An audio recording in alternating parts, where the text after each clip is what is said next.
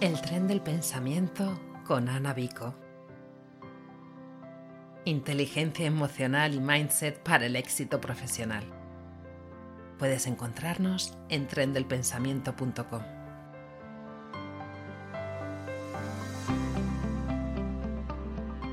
Hola, ¿cómo estás? Yo encantada de saludarte y contarte que aquí te traigo el episodio número 7 del podcast donde te voy a hablar del estrés.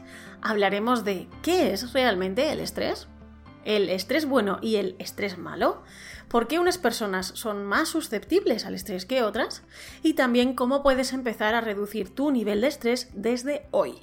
Espero que te guste el tema de hoy, creo que es bastante potente, así que vamos a empezar. Bueno, ¿qué es realmente el estrés? El estrés vendría a ser la respuesta que hace tu cuerpo y que engloba distintas reacciones que hace tu cuerpo ante un suceso, lo que se llama un suceso estresante.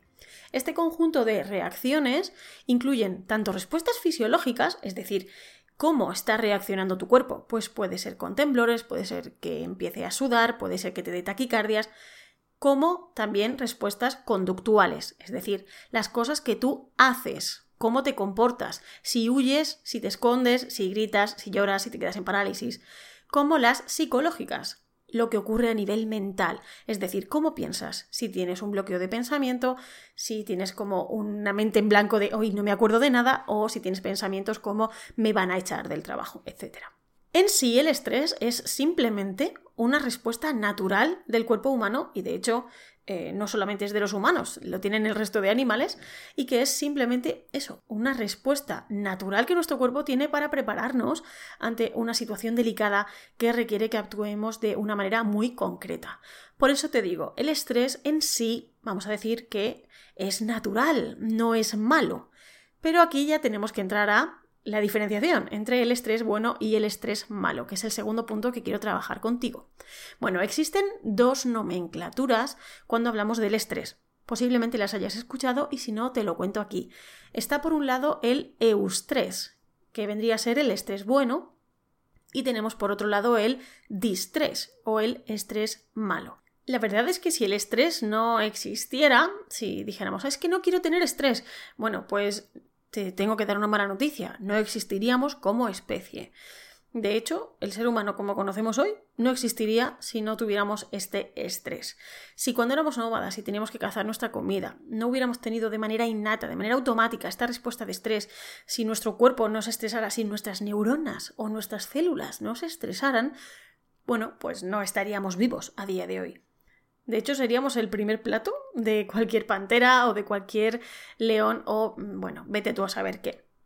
El estrés nos ayuda a reaccionar ante una situación de peligro. De hecho, el estrés está bastante relacionado con el miedo o con la ansiedad. De hecho, bueno, yo siempre los llamo primos hermanos, ¿no? Porque tienen mucho que ver. La verdad es que necesitamos eh, este estrés porque hay un punto de estrés, un punto en nuestra curva de estrés que nos ayuda a ejecutar de una manera bastante más optimizada, podríamos decir. Necesitamos que nuestra visión esté centrada, no podemos perdernos detalles, necesitamos que nuestros músculos estén al máximo, necesitamos eh, el foco claro de qué es lo que necesitamos hacer. También necesitamos oxigenar nuestros músculos, necesitamos que el corazón bombee rápido, bombee sangre. El estrés en sí salva vidas.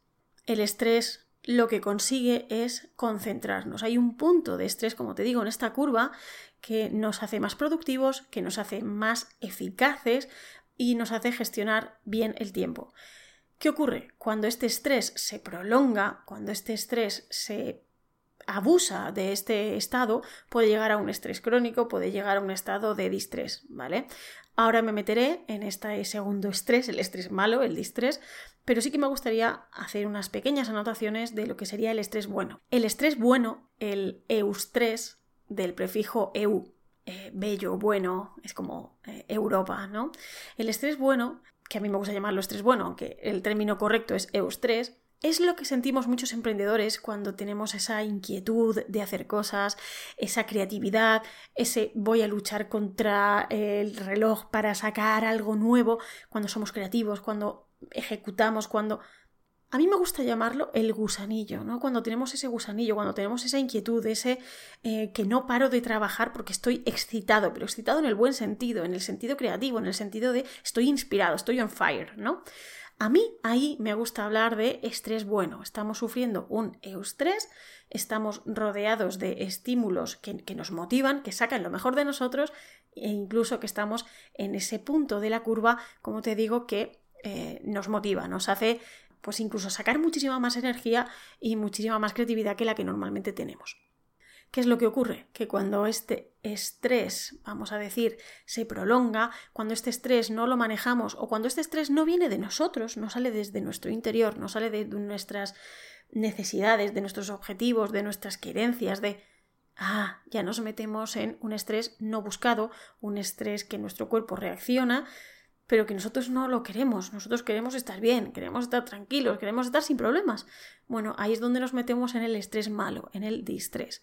Este estrés cuando se somete durante mucho tiempo, que tiene que ver con plazos, tiene que ver con exigencias externas, tiene que ver con, eh, bueno, pues deadlines, procesos que se acumulan y que tienes que sacarlos en, en muy poco tiempo, o incluso bueno, también se puede asociar con una falta de capacidad para resolver que se junta ya con problemas de mindset, problemas de miedos, de bloqueos, etc.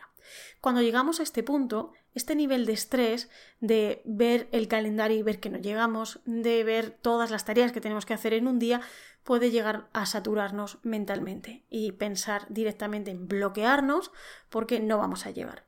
Ahí es cuando llega el, el distrés, el estrés malo, y claro, pues puede generarnos bastantes, bastantes problemas. Este estrés podríamos decir que ya no es tan adaptativo, es bastante desadaptativo, es inútil y de hecho, claro, nuestra, nuestro cuerpo se pone nervioso, nuestro cuerpo se pone ansioso, se pone con estrés, reacciona con estrés cuando lo que necesitamos es acción. ¿Vale? Entonces, cuando llegamos a este punto de estrés, de sobreexcitación de nuestro cuerpo, sobreexcitación de nuestra mente, ya hemos rebasado ese punto, ya hemos rebajado, rebasado esa línea, ya la cosa está bastante mal.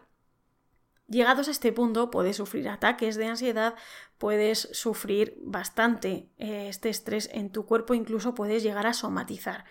Puede salirte urticaria, puede salirte reacciones alérgicas, puede salirte, bueno, incluso bastantes enfermedades que no quiero mencionar, pero sí, el estrés es bastante negativo porque va generando cortisol, es una hormona que, viaja por nuestro torrente y que, bueno, vamos a decir que campa a las anchas por nuestro organismo y que, bueno, nos perjudica más que nos ayuda.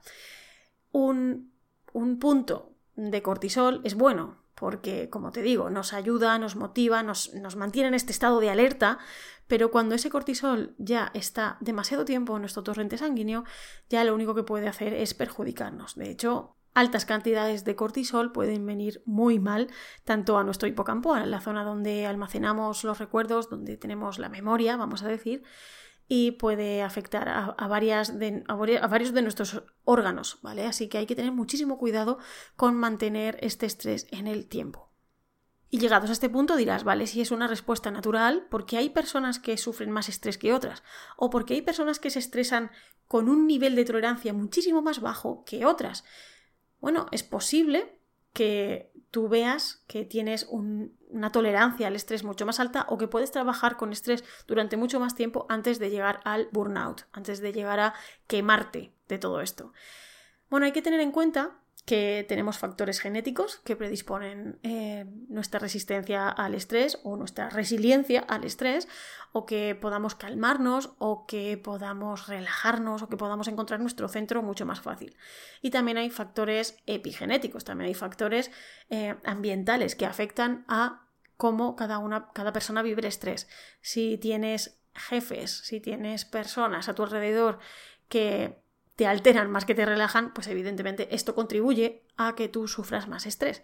Si siempre estás trabajando con fechas límites y siempre estás exponiéndote a, a este sobreesfuerzo, posiblemente estés llegando a un nivel de estrés bastante intolerable. Así que ten cuidado con el entorno que tienes alrededor, ten cuidado con tus propios pensamientos, pero también prepárate para que tú no sufras estrés. ¿Quieres que te ayudemos con tu negocio o quieres hacernos alguna pregunta? Déjanos una nota de audio en trendelpensamiento.com. Está bien, pues ahora que sabemos cómo funciona el estrés, cuál es el estrés bueno o el estrés malo, y qué podemos hacer cuando este estrés malo nos está sobrepasando, voy a decirte cómo puedes empezar a reducir tu estrés desde hoy y empezar a bajar esos niveles de cortisol que están por nuestro cuerpo. ¿De acuerdo? Lo primero, para mí, es prevenirnos antes de que el estrés llegue. Para prevenir antes de que el estrés llegue, una estrategia buenísima es la planificación. Planifícate, ten horarios, ten plazos realistas e incluso voy un paso más allá. Estos plazos pon siempre varios días de margen o varias horas de margen por si ocurre cualquier tipo de contratiempo o si esa planificación eh, no sabías cuánto tiempo te iba a llevar y te lleva más del esperado. ¿Qué te lleva menos? Pues mira, tiempo que has ganado. Pero si te lleva más, que al menos no te pilles los dedos, ¿vale? Así que planifícate siempre. No aceptes tareas que no puedes realizar. No aceptes plazos que no puedes asumir siempre ten en cuenta tu capacidad de trabajo, ten en cuenta tu tiempo y ten en cuenta tu nivel de energía, porque hay días que tú tienes más, bueno, más creatividad, más flow, más capacidad de, bueno, de salir adelante y de sacar adelante muchas tareas y hay días en los que, bueno, sobre todo las mujeres, tenemos días ahí un poco especiales en los que no somos especialmente productivas o, bueno, pues por lo que sea, no, no es nuestro día, ¿vale? No tienes por qué ser mujer, esto también ocurre a, todo tipo de personas. Así que entiende que cada persona puede tener sus peculiaridades, márcate y planifícate con tiempo. Déjate huecos. Aquí las estrategias de productividad todas son útiles. Si sufres de estrés, muy posiblemente la planificación te ayude bastante, pero también te aconsejo un segundo tip, un segundo consejo.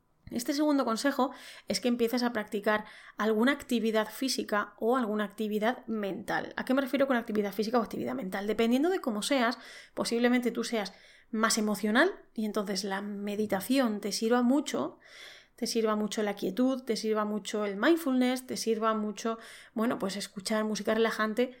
Y si eres más mental, pues a lo mejor más analítico, también te podría venir bien ejercicio físico, te podría venir bien, em, bueno, otro tipo de actividades que, bueno, aunque la meditación también es buena y aplicable en este caso, quizá no sea algo que, que tú hagas o quizá no podrías ni siquiera meditar. Hay personas que me dicen, yo creo que no estoy hecho para meditar. Bueno, yo no creo eso, no, creo que haya personas que sí pueden meditar y otras que no, pero desde luego hay más facilidad para unas personas que para otras.